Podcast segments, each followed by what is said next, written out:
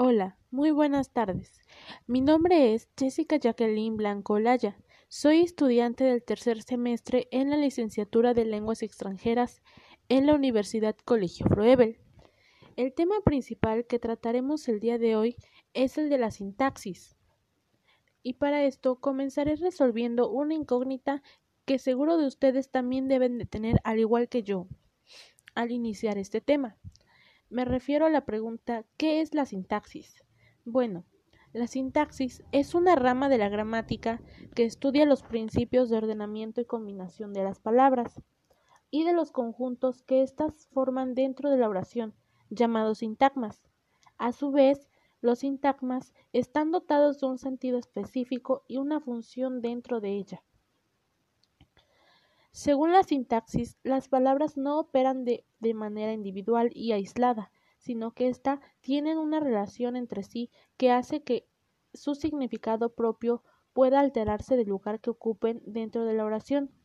De hecho, la sintaxis del español establece un orden por defecto en el que se formulan las oraciones que conocemos hoy.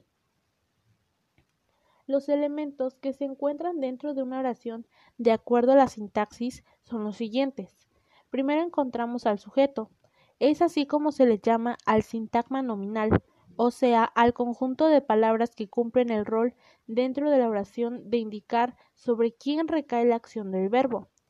El sujeto tiene un núcleo que es generalmente un sustantivo o pronombre que indica de quién o quiénes hablamos específicamente.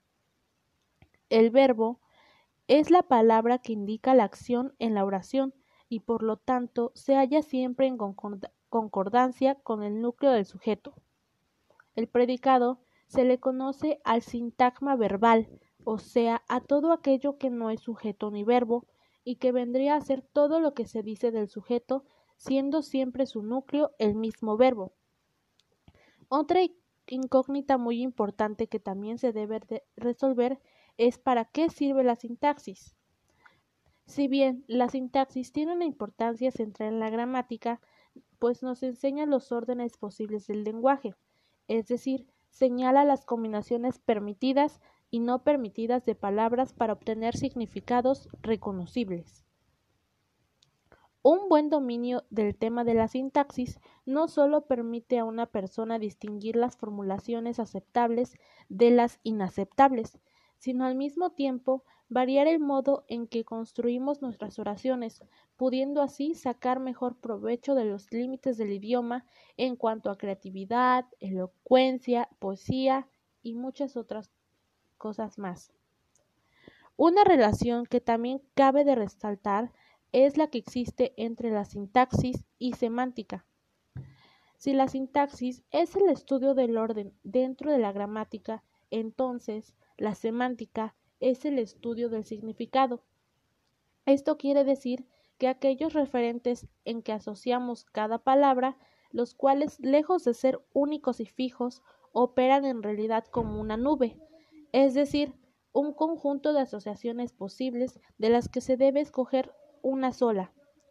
De ello, podemos darnos cuenta si buscamos en el diccionario el significado de una palabra y notamos que habrá unas más centrales, es decir, más próximos al sentido propio de la palabra, pero que habrá otros más alejados, es decir, más figurados, metafóricos o remotos. A continuación les mostraré un ejemplo de sintaxis. En una oración como las hermanas de María compran una entrada para el cine, tendremos a, grandes rasgos dos sintagmas principales. Primero encontramos el sujeto, que serían las hermanas de María, dotado de un núcleo hermanas, y el predicado, el cual sería compran una entrada para el cine, dotado de un núcleo compran. Es posible, siguiendo el, el ejemplo anterior, que los mismos términos sean planteados en la oración según un orden diferente, pero el orden utilizado en la sintaxis siempre tendrá cierta incidencia sobre lo fácil que resulte o no entender el mensaje.